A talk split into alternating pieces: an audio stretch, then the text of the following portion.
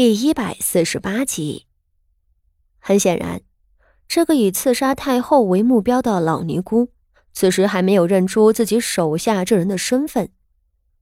老尼姑此行最大的目的就是赵太后，如果能取了赵太后的性命，她当然宁愿用自己的命去换。这个时候，谁都不能暴露太后的身份。好在外头的御林军们一时惊着了。这片刻时间也反应了过来，打头那位御林军统领上前一步，怒喝：“放下太夫人，否则你今日绝对出不了这个地方！”老尼姑咬牙切齿的看着外头林立的武士们，那武士们中间还夹着不少束手就擒的尼姑，有的及时自尽，有的却被打断了手脚，抠出了口中的毒丸。半死不活的被人拖着，老尼姑心里一沉，刀子更逼紧了一分，道：“你们先退开，让出一条路让我走。”御林军们顾及太后，自然不敢不从。只要太后能救下来，让这个刺客头目逃走了也值。只是那御林军统领索性没蠢到家。他略一思索，高声道：“你就死了这条心吧，老实交代，你受何人指使来此刺杀？本将或许还能给你一条退路。”他一手攥拳，这个动作使得身后的下属们谁都不敢乱动，也自然没有人会给老尼姑让路，场面僵持了下来。徐策和那御林军统领两人对视一眼。都从对方的眼中看出了焦灼，他们现在提心吊胆，生怕老尼姑鱼死网破，划下一刀拉太后垫背。可他们又不敢依从老尼姑的条件，让出路来放他走，因为一旦他们这样做，那老尼姑一定能猜到自己手下的这个人价值不菲。若是一般的公侯家里的太夫人，这不值得皇室将他这个刺客头目给放走。御林军们手中的弓箭都对准了老尼姑。就在众人一筹莫展之时，一直在一边的傅锦仪突然闪了出来，他飞身冲出来，但他并不是要冲到御林军的身后寻求庇护，而是踉跄着。扑倒在了被另一个尼姑扭着手臂的萧云天面前，他跪着抱住了萧云天的腿，大喊道：“太子殿下，你没事吧？”傅锦仪哭喊着，他这完全是冲动之举，但他似乎没有更好的办法。好在，身为二品骠骑大将军的徐策也反应极快。徐策在一瞬间就冲到了萧云天的身侧，一手砍向那抓着萧云天的尼姑，一臂恶狠狠地痛骂傅锦仪，说她是个不懂事的死丫头。而那抓着赵太后的老尼姑显然也是愣了一愣。她虽然机敏聪慧，却也很难在电光火石的一瞬间做出深入的判断。一个十一二岁的小女孩。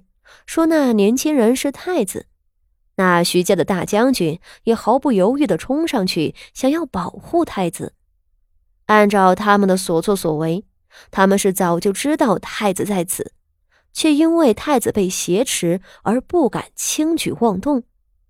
对面冲过来的武士也不敢贸然营救太子，而那个小女孩却因为年纪小。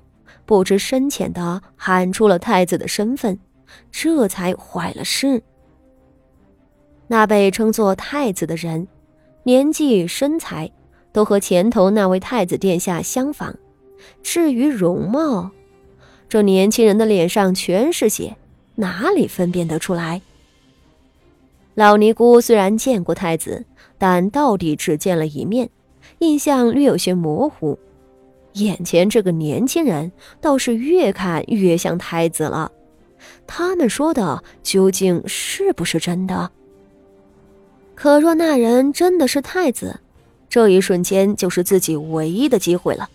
下一个瞬间，那些御林军就会把自己射成蜂窝。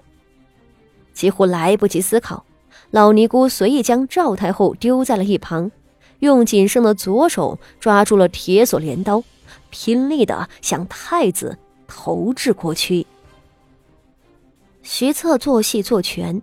他根本就没有回头看赵太后，而是拼命的举起弯刀抵挡老尼姑的镰刀，又一脚踹向了挟持太子的尼姑。他所有的动作都是在竭力保护太子，而那抓着太子的尼姑武力不及老尼姑，却也不是蠢的，当即反手一刀扎向太子的脖子。被当成太子的萧云天。显然是这场刺杀里最大的倒霉蛋。他目瞪口呆的看着徐策和傅锦仪两个一唱一和，又心神俱裂的看着那直冲面门飞过来的镰刀和弯刀。他真是想不到，自己堂堂的武安侯，三品的兵部侍郎，竟然会稀里糊涂的死在这种莫名其妙的局面里。他不想死啊！他这么年轻，前途大好，重权在握，他还想封王拜相，他还要给萧家光宗耀祖，他怎么能死在这里啊？可是，此时的他已经被刺客扭断了手臂，并无还手之力，而且更重要的是，他根本就不敢说出自己并不是太子的真相。且不说那老尼姑会不会相信，就算侥幸活了下来，对面是徐策，后头是上百位的御林军，他为了苟且偷生、背叛皇室的罪名就板上钉钉了，等待他的将是满门抄斩的重罪。他只能眼睁睁的看着飞刀逼近，然后等死。只是他到底不甘心，一咬牙，抬起那堪堪能用的右腿，抵挡身后尼姑的弯刀。虽然他知道希望渺茫，好在这萧云天也算有几分运气。老尼姑的镰刀撞在了徐策的刀子上，但那年轻尼姑的弯刀绞进了萧云天的右腿，几乎切断了他的骨头。他惨叫一声，跌倒在地。就在年轻尼姑的下一击要绞进他脖子里时，背后的御林军们放箭了。